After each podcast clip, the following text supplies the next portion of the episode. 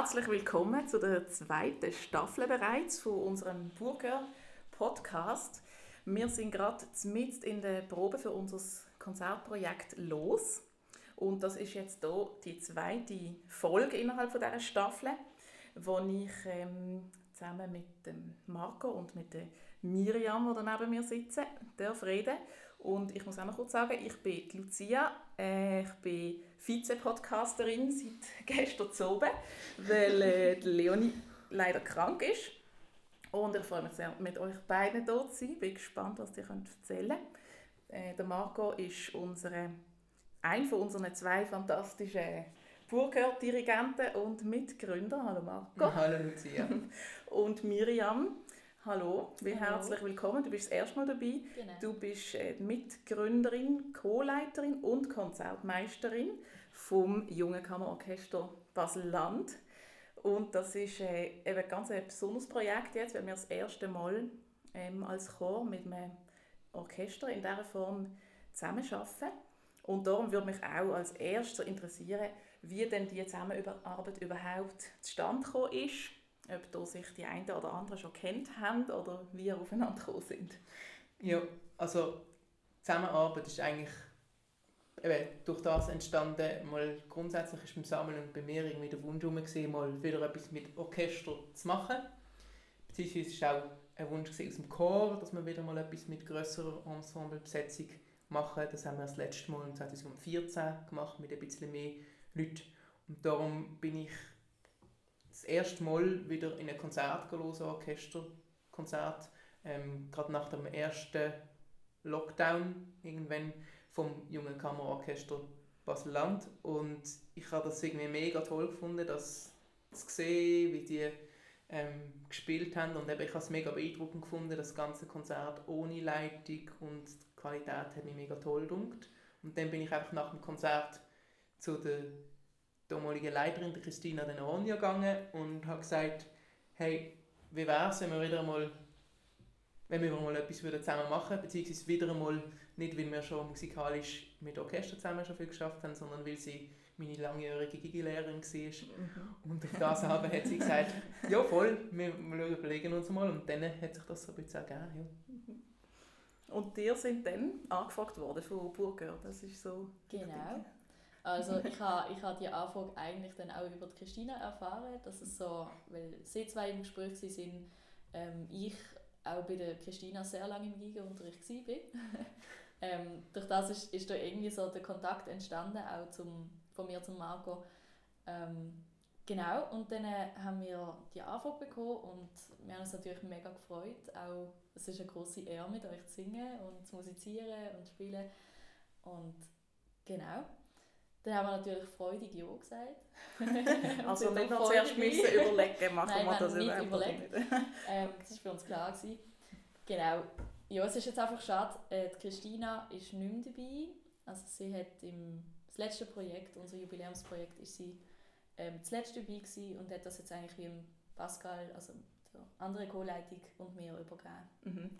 Eben, vielleicht kannst du noch kurz auch das Orchester ein bisschen vorstellen, weil das wahrscheinlich unsere Zuhörerinnen und Zuhörer noch nicht kennen, im Gegensatz zum Burgör. Das sind ja ein, ein junges Orchester und auch ein spezielles Orchester, wie ihr zusammen arbeitet, was ich schon gesehen habe. Mhm, genau, also wir haben vor fünf Jahren ungefähr angefangen mit der Christina und dem Pascal und wir haben das irgendwie so ein bisschen mehr chaotisch als geordnet zusammen ähm, ja, so ein bisschen Freundinnenorchester daraus gemacht.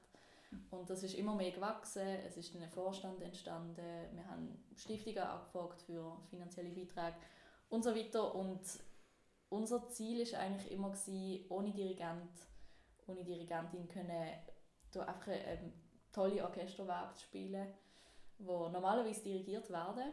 Und das ist so ein bisschen unser Anspruch, gewesen, die, die Kammermusik zu fördern innerhalb von einem Orchester, nicht nur mit vier Leute, sondern mit 25 Leuten. Dass alle aufeinander hören, alle sich immer anschauen und so ein reger Betrieb entsteht ähm, während dem Musizieren. Wow, ja, da habe ich nämlich sehr gestaunt, als wir das erste Mal mit euch probt haben, weil ich das auch von, meinen, von früheren Orchestererfahrungen einfach nur kenne, dass immer vorne jemand steht und das alles zusammenhält und der funktioniert irgendwie so als Gesamtorganismus, sehr beeindruckend. ja. Genau. Habt ihr dann noch einen inhaltlichen Fokus im Orchester? Wie meinst Was ihr für Stück auswählt? Oder? Ähm, ja, mehr oder weniger. also wir haben jetzt einfach generell vor allem suchen wir Stücke, die in einem Projekt stimmig sind und aber auch nicht zu groß für unsere Besetzung, aber auch nicht zu klein. Also wir schauen immer, dass eigentlich alle können dabei sein, dass alle können mitspielen. können. Da haben wir jetzt im Barock zum Beispiel kommt bei uns nicht viel vor, weil es fehlen einfach Klarinetten, es Mhm. fehlen ähm, ja, einmal Trompeten oder so, wo, wo dann nicht können mitspielen und so weiter. Genau, darum schauen wir immer, dass alle dabei sind, dass wir einfach tolle Projekte zustande bekommen. Manchmal sind es auch Stücke, die viel zu groß sind für unsere Besetzung, aber wir machen es ja trotzdem. Da wird dann einfach ein bisschen arrangiert. genau. Der Pascal muss dann da ein bisschen Ja. äh, sein geben. Aber, aber genau, wir, wir spielen vor allem auch das, wo wir einfach Lust drauf haben. Ja. Genau. Und jetzt haben wir in diesem Konzert auch ein paar Stücke, die nur für Orchester sind. Willst Kannst du die Genau. noch kurz äh, uns lustig machen und etwas darüber sagen? Genau, also wir haben drei Stück. Und zwar fangen wir dann an mit der Ouvertüre von Mendelssohn, ähm, das Märchen von der schönen Melusine. Das passt super zu unserem Thema, so was schicksalslos angeht. Äh, die Melusine war eine Frau, die von ihrem Vater verdammt worden ist, äh, Tag in der Woche Meerjungfrau zu sein. Und durch das ihr Ehemann das herausgefunden hat, ist sie ab dann eigentlich immer Meerjungfrau gewesen und hat nicht mehr Mensch werden. Genau, das ist eigentlich ihres, ihres Schicksal, was sie, was sie da erlebt hat. Genau, das zweite Stück ist dann, jetzt muss ich gerade überlegen, das ist dann der dritte Satz von der Rheinischen Sinfonie von Schumann. Das, ähm, genau, da haben wir einfach einen Satz rausgepickt, den wir dann werden spielen äh, Da sage ich nicht viel dazu, außer dass gerade der Rhein eigentlich auch für den Komponist, also für den Robert Schumann, äh, ein sehr ja, ein Sch- ein Schicksalsfluss ist eigentlich. Er hat sich im Rhein das Leben nehmen, weil es ihm einfach psychisch nicht mehr gut gegangen ist. Ähm, genau, darum finde ich, dass das Stück selber ist sehr fröhlich, aber durch das eigentlich so einen auch tieferen und schwerwiegenden Hintergrund hat, finde ich, passt das auch sehr gut in unser Programm. Und zum dritten Stück sage ich gar nicht so viel. Das wird dann dirigiert von Pascal. Ah, dann doch genau, noch eins. da wird eins dirigiert. Da haben wir jetzt mal ein Mhm. bisschen gegen unsere, ähm, eigentlich gegen unser, wie soll ich das sagen? Tradition. Genau, gegen Tradition. Und jetzt, wo der Baski ja kann dirigieren will er das Genau. natürlich auch üben. Ja. Ja, genau. Der, der Baski hat eigentlich angefangen, so ein bisschen Orchesterleitung zu belegen im Studium. Mhm. Und er hat das natürlich unbedingt wollen auch dirigieren. Und das, Nein. das lernt er dann auch zu. Das ja, ist ja, sicher. tabu. Also wir sind, wir sind da nicht so verstieft auf das. Und es ist auch mega schön, da jetzt einfach auch mal unsere Leitung aufzuteilen, dass er dafür steht, dass ich keine Konzertmeisterin mache, dass wir da uns wirklich können gleichwertig auch präsentieren an dem Konzert. Mhm. Ja, das ist jetzt eine sehr tolle Möglichkeit, das bei diesem Projekt einfließen zu lassen.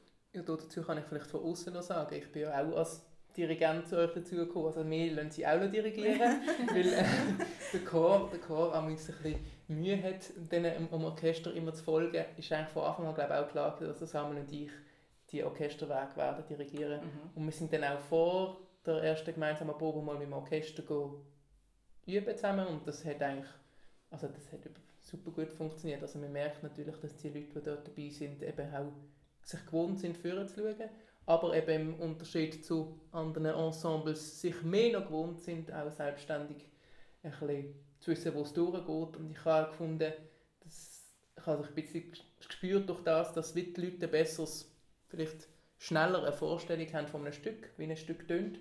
Und durch das, wie das Zusammenspiel eigentlich weniger problematisch ist als so in den Anfängen der Probe. Das, Meinst du, das wäre eigentlich auch mal eine gute Idee für Burger, dass wir dass wir ohne Dirigent- das ist jetzt eine Ja. ketzerische Frage, wenn du gerade neben mir Ja, also ich meine, ich mein, das ist ja nicht etwas, wo, wo, wo völlig daneben ist, auf jeden Fall. Ja, ähm, ja also wir versuchen natürlich immer wieder, uns ein bisschen von uns zu lösen, von Dirigenten. Das stimmt, aber es ist halt, der Unterschied beim Singen ist halt, dass man nicht auf eine Taste drückt und dann kommt der richtige Ton Ja. raus. Das Ja. ist halt die Schwierigkeit, oder? Die müssen uns schon helfen. Ja.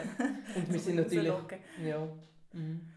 Ja, vielleicht kannst du auch noch etwas sagen zum, zum einem Stück aus dem Programm, das jetzt dir inhaltlich Mhm. viel sagt und vielleicht auch ein bisschen noch anknüpft. An das, Mhm. was Miriam schon gesagt hat. Ja, also eben, ich meine, vielleicht zuerst noch kurz ein bisschen zu der, zum Speziellen von diesem Programm von Mhm. uns, oder?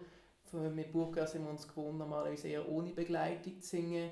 Und, und darum hat, hat vor allem jetzt das Schicksallied von Brahms für mich einen besonderen Reiz, oder für uns im Programm. Ich glaube auch eines von denen, gewesen, wo wir als erstes entschieden haben, dass wir es machen wollen. Mhm. Ähm, einfach weil, weil es irgendwie mega gut komponiert ist, finde ich auch. Ich finde, es gibt, es ist eben nicht so einfach, Stück zu finden für Chor und Orchester, wo der Chor dann äh, eine gute Rolle kann spielen. Also häufig ist es entweder so, dass man muss sehr laut singen oder es ist mega, also die Rolle ist komplett anders vom Chor, halt, wenn, wenn es im Orchester dazukommt und wir sind wie Teil von dem Ensemble und ähm, es ist gar nicht so ohne, dass man das dann auch kann geniessen kann. Ich meine, Brahms ist jetzt nicht sagen wir, unknarzig, es hat auch knarzige Teile drin, aber ich finde trotzdem, er hat irgendwie eine gewisse, zumindest bei diesem Stück, so eine gewisse Linienführung drin, die für die Stimme sehr angenehm ist. Auch wenn es hoch ist, oder wenn es streng ist, es ist irgendwie, es geht gut singbar und es ist immer so die Emotion dahinter, Mhm. die es soll ausdrücken soll. Und das gefällt mir mega bei diesem Lied, bei diesem Stück, beim Schicksalslied. Ja. Ähm, Ich finde auch vom, vom Singen her im Chor, es ist nicht so, dass man das Gefühl hat, man muss jetzt ganz fest kämpfen, obwohl wir am Anfang schon ein bisschen verschrocken sind und man uns nicht, immer, nicht immer so gut gehört hat, je nach Proberaum. Aber es ist auch so etwas, wo man plötzlich merkt, oh, man kann einfach so baden in dem Klang, wo, wo dann so zusammenkommt, Zusammenkommt, mit dem Klang ja. von uns. Ja. Das macht wirklich sehr viel Spaß. Mhm. Ja. Ja, und was ich eben auch noch interessant finde, was wir ja nicht so häufig machen, wir machen häufig Sachen aus dem 20. Jahrhundert und dort ähm, sind die Texte nicht deutsche Romantik und das finde ich auch immer noch spannend, sich mit dem ein bisschen auseinanderzusetzen, mit dem Text ähm, von Friedrich Hölderlin, ähm, wo irgendwie, wenn man es liest, als deutschsprachige Person liest man so durch und denkt, ja, verstand eigentlich alle Worte.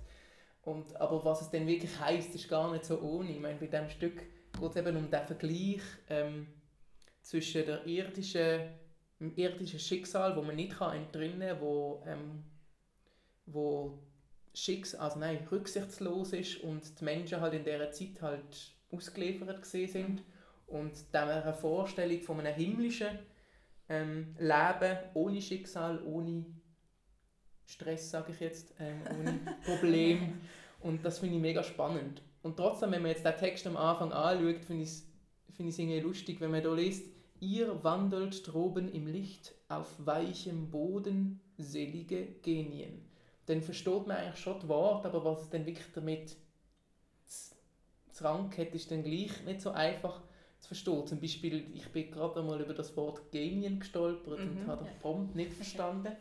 Und dann geht man das googeln, dann findet man heraus, aha gut, das ist von den Römern, ähm, kommt von Genius offenbar. Und das ist der ähm, Schutzheilige vom Mann, der persönliche Schutzheilige vom Mann, der für seine Persönlichkeit und seine Schicksalshaftigkeit Schicksal zuständig ist. Ähm, und dann weiß man das, aber versteht dann gleich nicht so recht, was jetzt der Text genau sagt. Man fragt sich dann manchmal, wie haben die Leute im 19. Jahrhundert miteinander geschwätzt? Das steht mir irgendwie nicht. Wahrscheinlich nicht so, wie der Hölderlin Ja, vielleicht. Aber, Aber es ist wahrscheinlich trotzdem ein bisschen näher an dem, oder? Ja.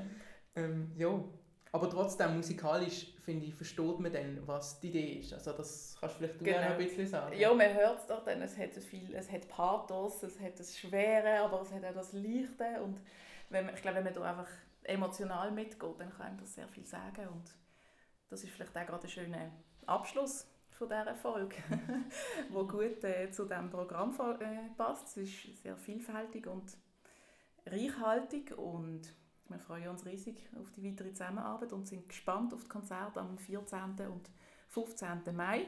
Sehr schön sind ihr zwei heute hier gewesen bei dieser Podcast-Folge und wir hoffen, dass wir natürlich ganz viele aus dem Publikum, äh, die jetzt hier schon den Podcast hören, dann können begrüßen und auch eine Freude machen mit der Musik. ja, danke schön fürs Dasein und bis Danke bald. auch. Danke. Tschüss. Tschüss. Ciao.